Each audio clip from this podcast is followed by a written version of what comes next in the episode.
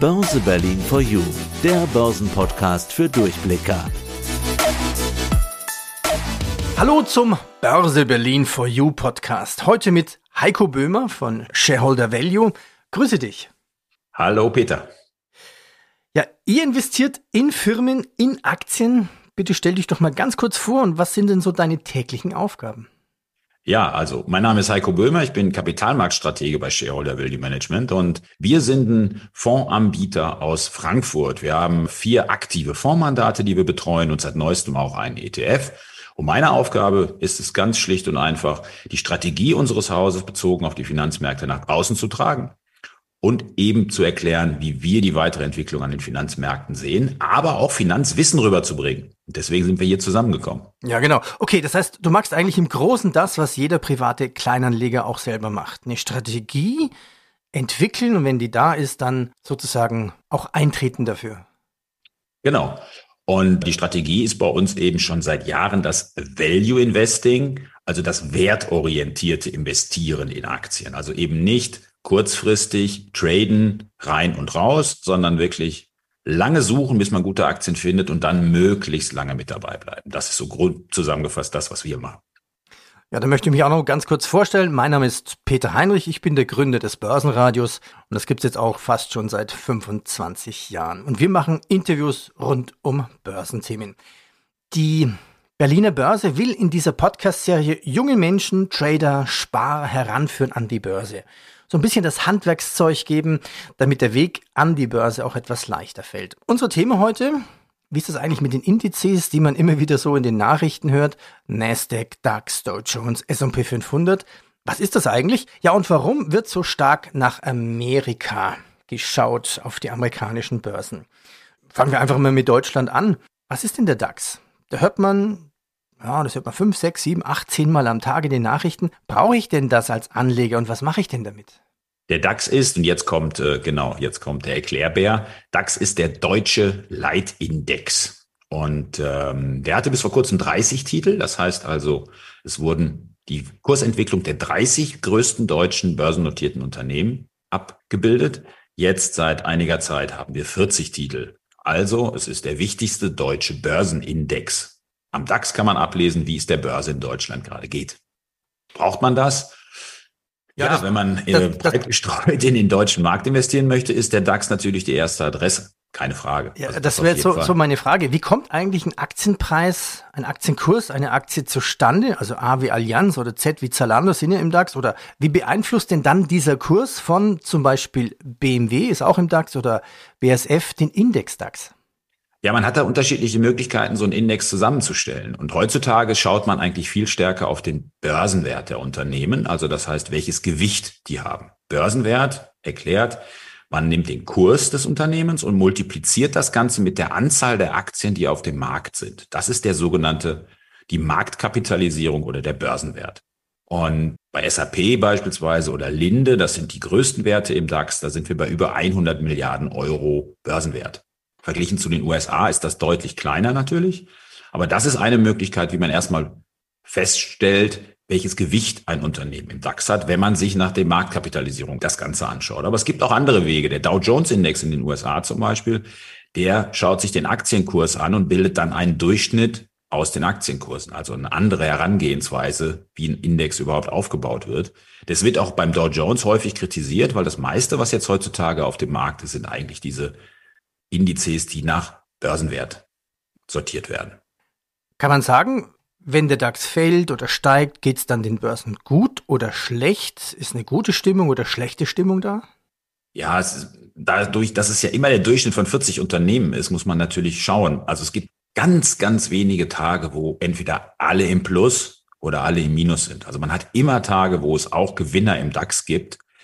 Und dann hängt es eben immer davon ab, wie viel Gewicht die haben, ob die den Index auch wirklich verschieben können. Denn wenn natürlich fünf kleine Werte an Wert gewinnen, dann hat das Ganze natürlich relativ wenig Auswirkungen auf den Indexstand insgesamt. Wirecard war ja zum Beispiel im DAX, hat aber so ein geringes Gewicht, dass das eigentlich, diese Kapriolen um Wirecard haben nach außen stark gewirkt, aber für den DAX hat das eigentlich gar nicht so eine massive Bedeutung gehabt. Aber du sprachst von SAP an, wenn die SAP extrem steigt und fällt, kann die dann schon den DAX alleine beeinflussen? Ja, alleine beeinflussen nicht, aber man kann das schlicht und einfach umrechnen, wie viel Indexpunkte im Endeffekt zwei Prozent Kursgewinn bei SAP ausmachen. Hätte ich mich etwas besser vorbereitet, Peter, dann könnte ich dir das jetzt natürlich sagen. Aber äh, das ist eine reine Rechenaufgabe, die natürlich die Hörer auch mal zu Hause machen können. Ja.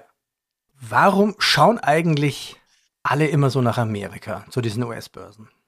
Naja, es ist schlicht und einfach der größte Handelsplatz für Aktien der Welt, die Wall Street die unterschiedlichen Börsen, die da sind. New York Stock Exchange, Nasdaq, also New York Stock Exchange als wirklich klassische US-Börse für alle amerikanischen Titel, Nasdaq dann für die Hightech-Werte ausgegliedert nochmal, die gar nicht an der Wall Street sitzt, sondern irgendwo in einem Rechenzentrum. Und das ist einfach um vieles größer. Ich habe gerade von SAP und Linde gesprochen, da waren wir bei etwas über 100 Milliarden Euro Börsenwert. Wenn wir den Börsenwert wirklich als Wichtigkeit nehmen von Unternehmen, dann sind wir bei einigen Unternehmen in den USA, wenn es raufgeht bis zu Apple, im Bereich zwischen anderthalb und zwei Billionen US-Dollar. Das schwankt immer mal, deswegen gebe ich jetzt diese Bandbreite an. Aber selbst Facebook, Schrägstrich Meta, hatte kürzlich einen Börsenwert von über einer Billion Dollar als einzelnes Unternehmen. Und das zeigt schon mal von der Größe her, was an der Wall Street los ist und eben auch die Handelsaktivitäten. Nur ein Beispiel, das ist schon drei Jahre her jetzt, wo ich das Beispiel hatte mit einem Besuch bei der deutschen Börse, wo mir dann erzählt wurde, dass das durchschnittliche Handelsvolumen aller DAX-Titel, damals noch 30, war so hoch wie Apple als einzige Aktie an einem Tag in New York. Daran kann man schon mal ermessen, wie viel größer die Wall Street ist. Das heißt, eine Aktie macht mehr Handelsvolumen als der ganze DAX zusammen.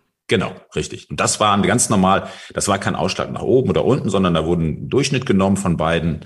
Und da kann man schon sehen, okay, wenn ich mit einer Aktie so viel bewege an einem Tag wie mit dem ganzen DAX in Deutschland, dann lohnt es sich auf jeden Fall in die USA zu gucken.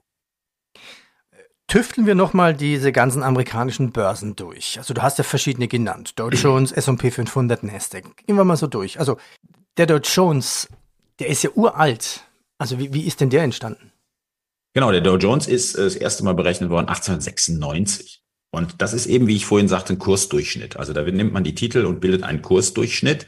Das Ganze wird noch durch ein spezielles Element erweitert, weil natürlich, wenn man sich mal den Kurs anguckt und man hat beispielsweise einen Aktiensplit bei einem Unternehmen, also man ändert die, ähm, ja, die Anzahl der Aktien, der ausstehenden Aktien, dann hat natürlich der Kurs eine andere Bedeutung. Das heißt also, das wird auch noch mit eingerechnet. Das war der klassische Index, der besteht auch nur aus 30 Titeln und das ist auch gleichzeitig natürlich auch eine Schwäche. Wenn ich mit 30 Titeln den größten Aktienmarkt der Welt abbilden will, greift das natürlich zu kurz. Ja, man muss eigentlich auch erzählen, dass das eigentlich eine Idee von zwei Journalisten waren. Und zwar von dem Charles Dow und dem Edward Jones. Und die hatten damals das Wall Street Journal gegründet und dachten immer, ja, das ist, über die einzelnen Werte zu sprechen ist zu schwierig. Wir fassen das mal zusammen. Wir gründen sozusagen einen Dow Jones. Das wäre jetzt so, wie würden wir jetzt einen Böhmer-Heinrich-Index gründen eigentlich? Richtig, also das äh, ist auch ein bisschen die Kritik, die da immer noch dran aufkommt, weil äh, das Wall Street Journal immer noch mitentscheidet, welche Titel rein und rauskommen und damit eben ja nicht ganz transparent ist, wie man da verfährt und wie das Ganze funktioniert. Aber dass wir sozusagen an der Wall Street, um das den Leuten genau. auch nochmal zu hören, man hört ja auch im Radio immer, oh, jetzt die Kurse von der Wall Street. Das ist eigentlich nur der Dow Jones und viele machen den Fehler zu sagen, die Kurse von der Wall Street und dann kommt der Kurs von der Nasdaq. Warum ist das falsch? Naja, weil heutzutage oder eigentlich die Nasdaq war, hatte den Sitz nie an der, an der Wall Street, sondern das ist das Börsengebäude das ist der New York Stock Exchange. Und äh, Nasdaq als Technologiebörse war immer schon ausgelagert. Und auch selbst wenn man heute an der New Yorker Stock Exchange ist, also an diesem, in diesem Börsengebäude, dann gibt es noch dort, ja, ein Börsenparkett. Da sitzen aber mittlerweile fast mehr Journalisten als Börsenhändler. Die stehen auch noch da und es gibt auch noch Anzeigen, aber es ist eigentlich, die, die Kurse werden natürlich nicht da gemacht, sondern ganz woanders. Ja, und das ist ja ähnlich wie in Frankfurt. Ne? Also da gibt's zwar die Börse, was man so im Fernsehen sieht, aber letztendlich da könntest du den Strom abdrehen, es würde nichts ändern, es funktioniert immer noch. Und die Wand, ja, genau. Also die Wand wäre dann vielleicht nicht mehr da, diese schöne, die man im Hintergrund hat für die Fernsehschaltung. Ich bin ja auch regelmäßiger Gast auf dem Börsenparkett, meistens für NTV, aber auch für andere. Und dann hat man immer diesen schönen Index, den man dann sieht vom DAX. Das ist natürlich zum Anschauen sehr schön und es sitzen auch immer Börsenhändler da, aber der Handel wird elektronisch abgewickelt und Xetra hat ja einen Handelsanteil in Deutschland. Hohe 80 Prozent des Handelsvolumens laufen über Xetra, also über ein elektronisches Handelssystem. Ja, und daneben gibt's natürlich noch die anderen Börsen, unter anderem die Börse Berlin, wo man auch natürlich Aufträge abgeben kann. Jetzt nochmal zur Nasdaq. Also das war sozusagen damals eine Revolution, Anfang der 70er Jahre. Das war sozusagen die erste Computerbörse. Genau, das war eben ein ganz anderer Ansatz, um sich, ja, um auch neue Unternehmen im Endeffekt an die, an die Börse wieder zu locken, um das ganze Angebot in dem Sinne auch zu erweitern. Aber wenn wir noch ein kurzes Stück davor gehen, dann nehmen ja. wir nämlich, wenn wir jetzt den Dow Jones nehmen von 1896, dann gibt's dazwischen noch den S&P 500, ja. der in den 50er Jahren das erste Mal aufkam. Und der macht nämlich genau dieses Prinzip, was ich ganz vorhin schon erwähnt habe, mit der Marktkapitalisierung als Basis. Das ist ganz entscheidend. Also der S&P 500 in den USA, der sagt, okay, die Unternehmen, die hier reinkommen, kommen nach ihrer Marktkapitalisierung rein. Das hat natürlich auch Probleme, wenn ich sehr viele Unternehmen oder einige wenige Unternehmen mit einem sehr hohen Börsenwert habe. Wir hatten das die letzten zwei Jahre häufig. Apple und Microsoft, das waren die großen Unternehmen und dann hatten die Top fünf Aktien über 20 Prozent Gewicht in einem Index, der eigentlich 500 Unternehmen hat. Sind da wirklich 500 Unternehmen drin? Ja, es schwankt manchmal tatsächlich. Manchmal sind es ein bisschen weniger. Also es waren kürzlich 493, es ist aber wieder aufgestockt worden. Derzeit sind es 500. Man sagt ja auch, wer in den S&P 500 investiert hat, irgendwie 70 Prozent aller wichtigen Aktien weltweit oder, oder 70 Prozent der Marktkapitalisierung? Das kommt ungefähr hin, ja. Das kommt ungefähr hin. Und wenn man eben nicht nur die USA haben will, dann schauen wir jetzt ein bisschen weiter raus. Dann bleiben wir wieder bei dem Index, der nach Börsengewicht aufgebaut wird, dann gibt es den MSCI World. Das ist ein Weltaktienindex, der aufgelegt worden ist, auch nach Börsengewichtung. Und da hat man dann 70 Prozent USA. Und das gibt nochmal wieder, wie groß die USA eigentlich bezogen auf die Weltbörsen sind. Ungefähr 70 Prozent der Börsenkapitalisierung machen allein die US-Börsen aus. Also das heißt, wenn man weltweit investieren möchte, ist das ganz einfach möglich mit einem ETF, ein börsengehandelter ETF der an Standardhandelsplätzen natürlich auch an der Börse Berlin zu bekommen ist. Und dann kann man schlicht und einfach erstmal ganz breit gestreut in über 1600 Unternehmen aus der ganzen Welt investieren, die hier in diesem Index zusammengefasst sind. Also MSCI World, über 23 Länder, 1600 Aktien. Jetzt war ich früher auch selber als Anfänger so, wieso, wieso jetzt MSCI? Was ist das schon wieder? Also, das ist auch nichts weiter wie ein Firmenname letztendlich. Das ist, und das muss man eben einfach sehen. Also S&P ist Standard Poor's und MSCI ist bezogen auch wiederum nur ein Firmenname. Das heißt also natürlich, da stecken auch immer Interessen hinter. Das muss man auch sehen. Das ist auch klar. Und ausgehend von dieser Marke S&P 500 oder MSCI World gibt es eben ganz, ganz viele Unterindizes. Das heißt, wenn man es schafft, hier ein ein Standard zu setzen, kann natürlich so ein Unternehmen auch ganz eine riesen Palette an Indizes aufsetzen. Also den S&P 500, den gibt es. Als Core Investment, dann werden die größeren Aktien noch stärker gewichtet. Den gibt es in Nachhaltigkeitsvarianten. Dann gibt es die Unterindizes. Den gibt es als Energie, als Automobil und, und, und. Mhm. Also MSCI, und immer, MSCI heißt ja Morgan Stanley Capital International. Also ist auch die Firma letztendlich die Bank Morgan Stanley ja. dahinter. Fertig. Und auch da gibt es extrem viele Unterindizes und jeder Index, der aufgelegt wird, bringt natürlich wieder Umsätze und Lizenzeinnahmen dann vor allen Dingen für den Namensgeber. Und das ist natürlich eine, ja, ein schönes Modell, wenn man es dann einmal raus hat. Ist auch ein Businessmodell oder Russell 2000 wird auch oft bei Analysten genannt. Dann, wenn der Russell 2000 das und das macht, dann passiert das nächste. Also Chartanalyse. Ja, aber dann müssten wir abkürzen. Guck mal, dann machen wir BH. Böhmer Heinrich. Böhmer Heinrich. Da haben wir auf jeden, da haben wir auf jeden Fall, äh, also B würde ich vor, vorne nehmen, ne, vom Alphabet her. Ja, klingt auch besser. Ja. BHI. Der BHI. Nee, oder BHX, ne? BHX. X steht ja. immer für Index, ne? Das hört man ja, oft. ganz genau. oft. BHX. X. So, BHX. der BHX. Okay. Den füllen wir äh, gerne noch mit Inhalt außerhalb dieses Podcasts. Ja. Äh, können wir dann in einer weiteren Folge mal drauf eingehen, was wir denn da reinpacken wollen. Ja. Dann habe ich noch eine Frage bekommen von einem, von einem Hörer. Wie ist denn die Bedeutung von Dividenden bei Aktienwerten bei der Berechnung von Indizes? Das ist ganz unterschiedlich. Also da gibt es eben den klassischen Kursindex, wie ich es schon beschrieben habe. Also, nee, habe ich noch gar nicht. Der Dow Jones, ja, egal. Also ein Kursindex heißt, da wird einfach nur auf die Kursentwicklung der Unternehmen geschaut. Der DAX wiederum, wenn wir den jetzt nehmen, das ist ein sogenannter Performance Index. Da werden die Dividenden mit eingerechnet. Es gibt vom DAX auch eine Berechnung auf Kursbasis, den DAX-Kursindex. Und wenn man sich den mal anschaut, dann ist das ganze Bild ganz schön erschütternd. Dann ist nämlich auch auf längere Sicht relativ wenig passiert am deutschen Aktienmarkt. Das heißt, die Performance, viel Performance in den vergangenen Jahren kam aus den Dividenden der Unternehmen. Das muss man einfach mal im Hinterkopf haben dabei, dass eben Dividenden gibt langfristige Studien, bis zu 40 Prozent der Gesamtrendite überhaupt am Aktienmarkt ausmachen. Das heißt, wenn man breit gestreut investiert, inklusive Dividenden, fährt man an sich besser abzulesen am DAX Performance Index. Also und der Kursindex dann eben ohne Dividenden. Ja. So, jetzt haben wir die wichtigsten Indizes besprochen und haben festgestellt, Amerika hat sozusagen die größten Unternehmen. Ja, was sind denn jetzt die größten Unternehmen derzeit? Ja, das sind tatsächlich immer noch die Technologieunternehmen, äh, die in aller Munde sind. Also eine Apple, äh, eine Microsoft, eine Google, eine Amazon. Das sind eigentlich die großen, großen Werte, die im Endeffekt sich ja auch erst in den vergangenen Jahren entwickelt haben. Das muss man ja mal wirklich auch überlegen. Vor nicht allzu langer Zeit waren die großen Ölkonzerne beispielsweise noch mit weitem Abstand die größten Unternehmen an der Börse. Da waren 300 Milliarden US-Dollar schon ein Börsenwert, der für einen Platz unter den Top 5 reichte. Heute ist eine Billion mindestens die Untergrenze, um überhaupt in die, in die Top 10 reinzukommen. Also man merkt schon, insgesamt die Bedeutung der Börsen hat natürlich mit der steigenden Leistung der Wirtschaft natürlich auch zugenommen. Und ja, die Börsen werden eben auch angetrieben von diesen großen Namen und diesen großen Stories. Also was sind denn noch weitere Argumente, um nach USA zu schauen? Ja, es ist eben, also die USA haben einen Anteil am weltweiten BIP von knapp 16 Prozent. So, das ist schon viel.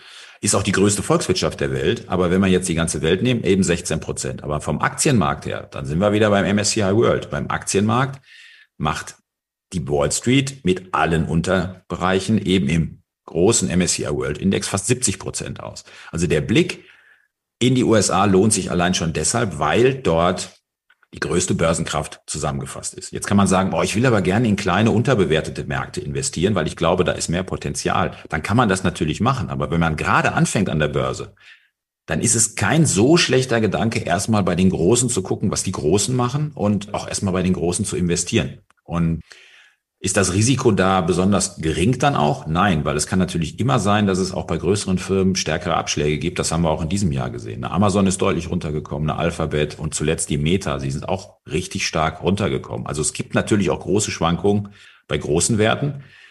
Aber bei kleineren Werten gibt es oft noch größere Schwankungen.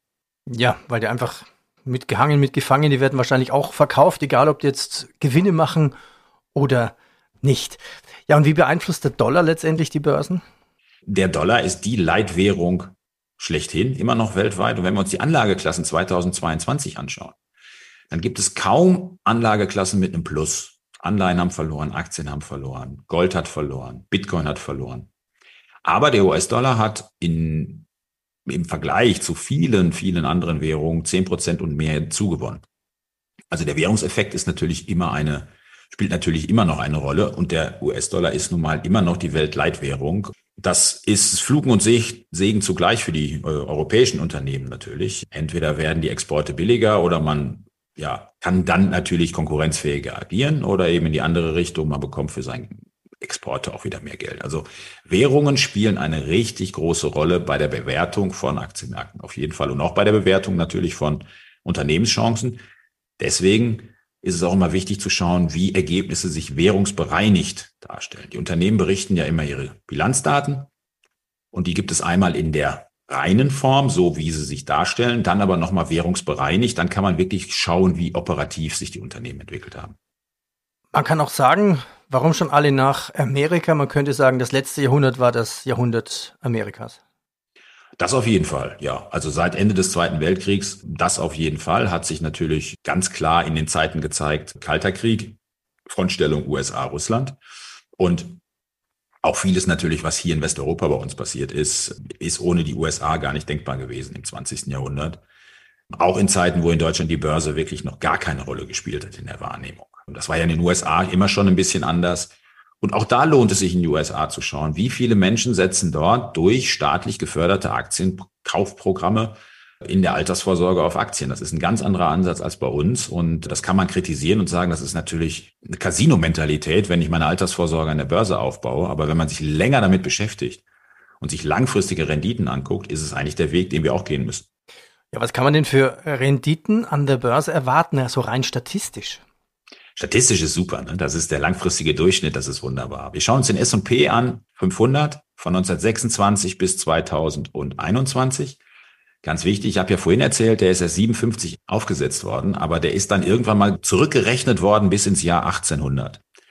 Also S&P 500 von 1926 bis 2021, 95 Jahre, gab es 10,5 Prozent pro Jahr im Durchschnitt mit US-Aktien. Mit US-Anleihen war es ungefähr die Hälfte und in dem Zeitraum war die, der Kaufkraftverlust durch die Inflation ungefähr drei Prozent, der auf das ganze Kapital gewirkt hat. Ganz wichtig, jetzt kommen wir nochmal zu Renditen, die möglich sind zwischen 2011 und 2021. In den zehn Jahren, da hat der S&P 500 pro Jahr annähernd 15 Prozent zugelegt. Also eine deutlich stärkere Dynamik bei den Gewinnen, die wir in den vergangenen zehn Jahren gesehen haben. Und das, ja, das muss sich so nicht fortsetzen. Also dass es einfach mit 15 Prozent pro Jahr bei den Indizes nach oben geht, das halten wir doch eher für unwahrscheinlich auf Basis dessen, was gerade um uns herum alles los ist. Aber da können wir sicherlich mal einen anderen Podcast gerne noch zu machen zu den Einflussfaktoren auf die Börse. Jetzt sind wir ein Fazit. Also, wir haben jetzt viel gelernt über DAX, MSCI World, Dow Jones, S&P 500, Nasdaq, die Technologiebörse. Wenn sich jetzt jemand rantasten möchte, wie sollte er vorgehen? Also, wenn man noch nie irgendwas an der Börse gemacht hat, kann man eigentlich ganz einfach mit Sparplänen die aufsetzen und dann einen breiten Index nehmen und da möglichst monatlich und beständig einzahlen. Die Summen müssen nicht groß sein. Man kann mit 50, 100 Euro im Monat einfach anfangen, dass überhaupt ein Kapital aufgebaut wird. Und das sollte der Einstieg eigentlich sein. Wenn ich aber sage, okay, ich möchte dieses Management etwas aktiver sehen und sagen, okay, ich möchte nicht 1600 Aktien kaufen, dann kann ich natürlich auch sagen, ich lasse einen Fondsmanager für mich arbeiten. Der wählt dann vielleicht 50, 60 Titel aus, wo er ganz viel Arbeit mit seinem Analystenteam reinsteckt und sagt, okay, hier ist ein Aktienfonds, für den stehe ich mit meiner Strategie und hier kommt unsere Arbeit rein und das ist dann das, was ein aktiver Fonds ausmacht, der dann eine kleinere Aktienselektion fährt. Grundsätzlich aber der nächste Schritt wären dann Einzelaktien, die man sich selbst raussucht, aber das ist dann natürlich nochmal Next Level. Einstieg sollte also entweder ein ETF sein, der breit gestreut ist, oder ein Aktienfonds. Also vielleicht nochmal schnell kurz erklärt, ETF? ETF, Entschuldigung, ist ein indexgehandelter Börsenfonds. Also im Endeffekt der DAX wird abgebildet mit den Titeln und dann kann ich den direkt an der Börse als DAX kaufen, weil der DAX ist so nur ein Index. Da muss es einen Emittenten geben, also ein, eine Bank, ein Finanzdienstleister, der mir die Möglichkeit gibt, direkt in den DAX zu investieren. Und der Vorteil natürlich, er ist dann sehr günstig. Er ist sehr günstig und es ist alles sehr, sehr flexibel, wenn man über Börsenplätze wie die Börse Berlin handelt. Man kann immer rein und raus und die Handelsspesen sind wirklich sehr gering. Man sollte das rein und raus eigentlich aber auch beschränken, weil äh, wie ist dieser uralte Börsenspruch, hin und her macht Taschen leer. Ja, wenn wir schon in Amerika sind und in Sprüchen, kaufe einen Dollar für 50 Cent. Das ist ein Spruch von Benjamin Graham, also der Lehrvater von Warren Buffett. Zwei typisch amerikanische große Namen. Was meint dieser Spruch und wer sind denn diese beiden? Ja, da, auch da lohnt es sich, in die USA zu schauen, weil äh, Warren Buffett ist nachweislich der erfolgreichste Investor aller Zeiten. Und Benjamin Graham war sein Lehrmeister, sein Ziehvater an, an der Columbia Universität. Und die Idee ist, man entwickelt aufgrund einer relativ komplexen Berechnung den fairen Wert eines Unternehmens. Wird jetzt zu weit führen, aber es gibt einen fairen Wert eines Unternehmens.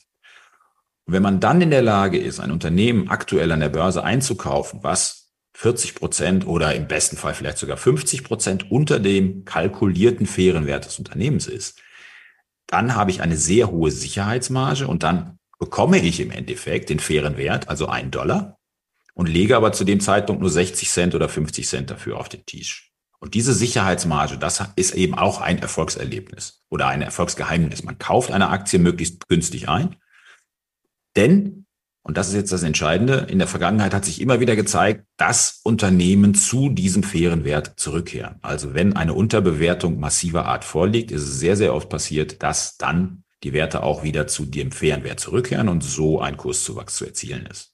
Das ist im Grunde die Strategie mit der Warren Buffett irgendwann mal angefangen hat. Er hat es dann modifiziert und hat eben immer nicht nur auf die niedrige Bewertung geguckt, sondern mehr auch auf die langfristigen Aussichten von Unternehmen und hat so ja ein gigantisches Unternehmen aufgebaut. Heiko, ich bedanke mich recht herzlich. Vielen Dank. Danke an Heiko Böhmer, Erklärbär, Amerika und was mit den Indizes zusammenhängt. Ja, jetzt müssen wir uns noch unterhalten über unseren BHX, ne? Genau, den BHX. Äh, da müssen wir mal schauen, wie viele Titel wir reinnehmen und wo die herkommen. Und ach, da habe ich aber schon einige Ideen. Okay. Schon einige Ideen. Alles klar. Danke dir. Bis später. Ja, ciao, ciao. Bis bald. Ciao.